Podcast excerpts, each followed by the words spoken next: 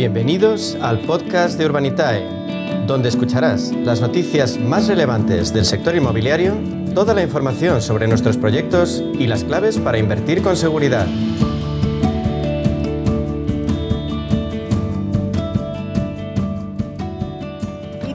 Hablando en este caso también de financiación participativa porque si hay una inversión que ha tenido o que ha disfrutado de buena salud ha sido sin duda alguna esta financiación participativa, esa plataforma de financiación participativa como alternativa precisamente a esa inversión tradicional. Eh, le vamos a dar un dato que lo demuestra y lo vamos a hablar con quién, con Diego Bestarcio de Urbanita. Diego, bienvenido, buenos días. Buenos días. ¿Qué tal? Feliz año. ¿Qué tal? ¿Cómo comienza el año? Feliz año. ¿Qué tal? ¿Todo pues bien? Comienza como, como, acabó, a toda, a toda, a toda prisa. O sea que, que, muy bien. La verdad es que muy ilusionados con, con, lo que nos queda por delante de este 22. Eh, te voy a hacer la pregunta del millón. Es, eh, claro, hablando de, de, estas plataformas de financiación participativa como es eh, Urbanitay, y hablamos de los proyectos. ¿Cuántos proyectos habéis financiado el año pasado?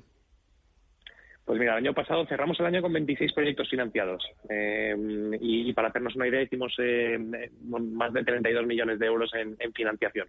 O sea que y, y, dentro de ese número de proyectos incluyen pues el proyecto más grande de la historia de, del crowdfunding en, nuestro país, que es un proyecto que hicimos en Tenerife de, de 5 millones de euros y muchos otros, ¿no? Pues proyectos pequeñitos desde la compra de locales para convertir en trasteros, que es una modalidad que, funciona muy bien a nivel eh, de rentabilidades y, que tiene mucho apetito dentro de nuestra base inversora, a promociones como la de Tenerife, que fueron 143 viviendas de obra nueva residencial en, Puerto de la Cruz. Así que muy variado, eh, muchos proyectos y, nada, muy contentos, la verdad, con el cierre del año. Algunos de ellos solamente se, se financiaron eh, en horas. ¿Cuál ha sido el más rápido en financiarse?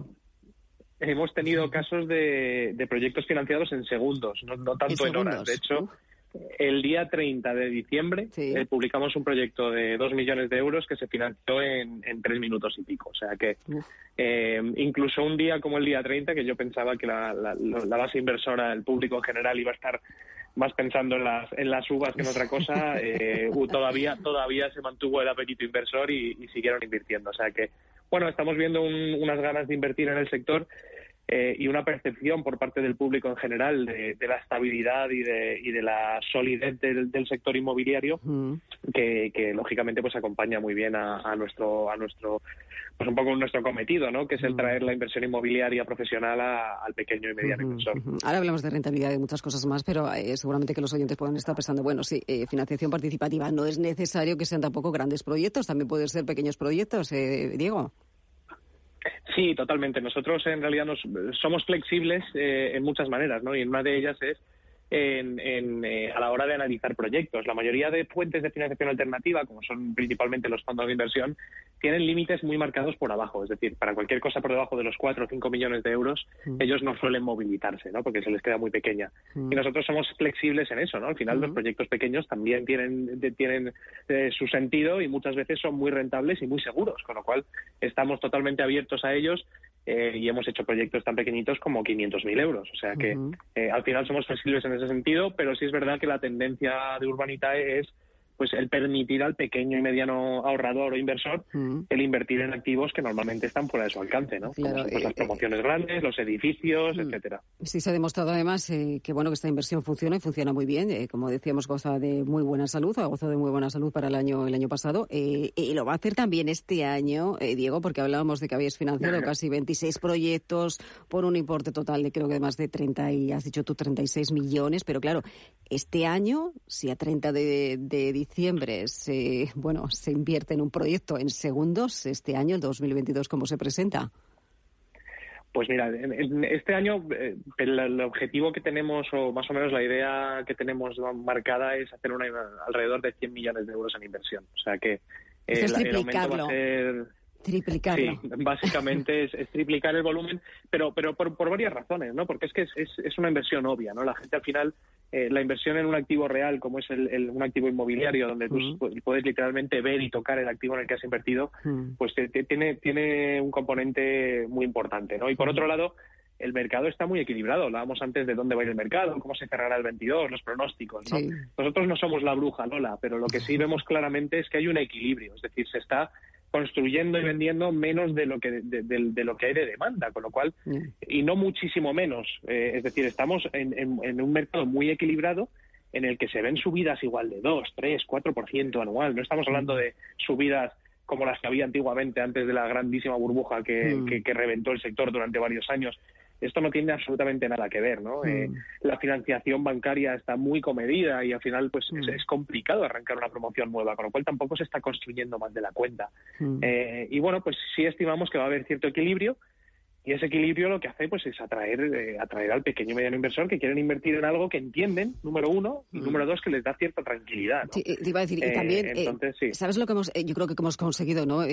con el tiempo y con los años hablando de la digitalización, desde que vosotros naciste, también la transparencia, ¿no? Que eso es algo que da muchísima tranquilidad al inversor. Y cuando alguien entra, por ejemplo, en vuestra plataforma, yo, bueno, miro también de vez en cuando, ¿no? Lo que tenéis en cartera, esos activos, lo que se demuestra es que, bueno, hay algo detrás, algo de una forma muy transparente, con una inversión muy atractiva y eso es muy importante, sobre todo para los pequeños eh, inversores que, que pueden invertir desde 500 euros. Totalmente. O sea, cuando, cuando un inversor invierte en, un proyecto a través de Urbanitae, al final se convierte en parte propietario. O sea, tiene un, pedacito, como dice, parte de, esa promoción, ¿no? Eso es. Y luego, pues dentro de la plataforma, pues una vez que has invertido en un proyecto, el promotor cada dos, tres meses envía eh, informe donde se ven las fotos de la obra, de cómo van, te cuentan los pisos que se han vendido, los que faltan por vender. Bueno, un poco te van contando la vida y cómo la vida de la, de la obra, como aquel que hizo, de la promoción y los inversores al final pues están informados siempre de cómo están las cosas. Es que pueden literalmente ir a verlo, porque esto es mm. algo, y insisto, es un activo real, ¿no? Que para mí es un tema muy importante de cara a lo que es la inversión. ¿Cuáles eran los, los activos estrella para vosotros en este año, el 2022?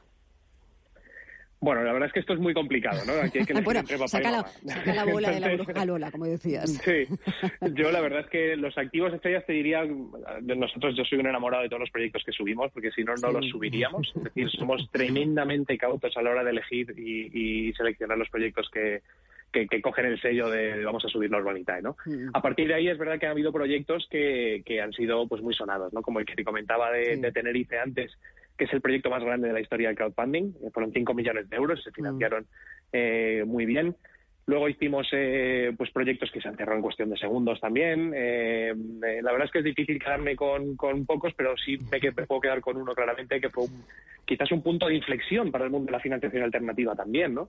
Ese proyecto de Tenerife demuestra a los promotores que, que, las plataformas de crowdfunding inmobiliario de verdad son una vía viable y perfectamente eh, útil, útil a la hora de financiar proyectos. ¿no? Y, yo creo que ese sí que es un punto de inflexión para, para el sector en general.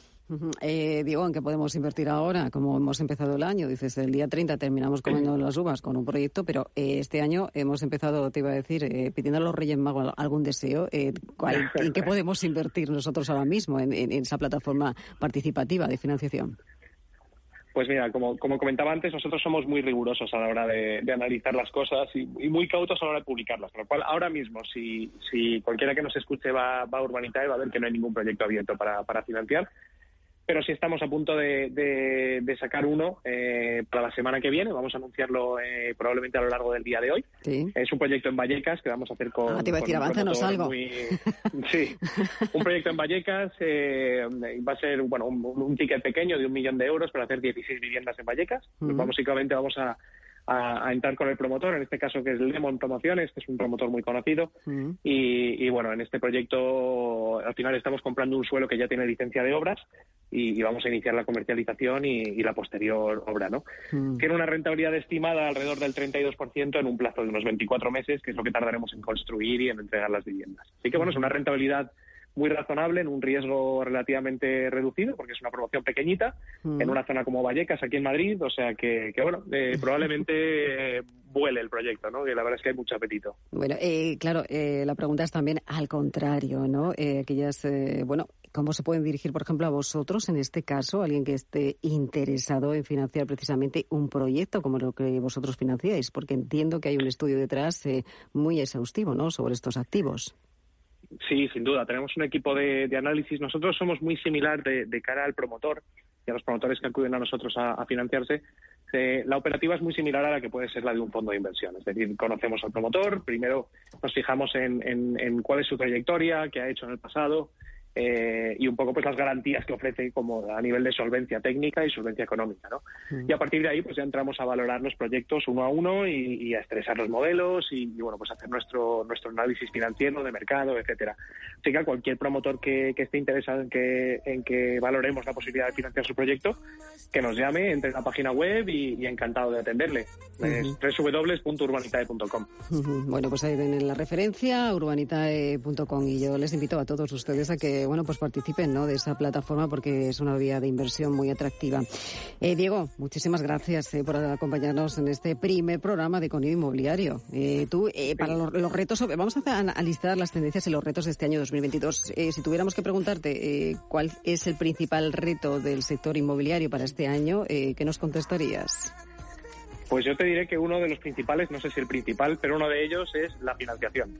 Y nosotros estamos ahí para intentar resolver ese, ese reto para los promotores. Eh, te iba a preguntar también, mira, ya me lo pones en bandeja, esto de la subida de los tipos de interés, que puede ser, eh, bueno, lo podemos ver en este año 2022, puede significar, eh, ¿qué puede significar para el sector inmobiliario? Bueno, eh, si suben los tipos de interés, las hipotecas son un poco más caras y igual se complica un poco la facilidad que hemos tenido a la hora de vender activos, ¿no? Pero mm. también es una normalización. Lo que no es normal es que tengamos tipos negativos para siempre.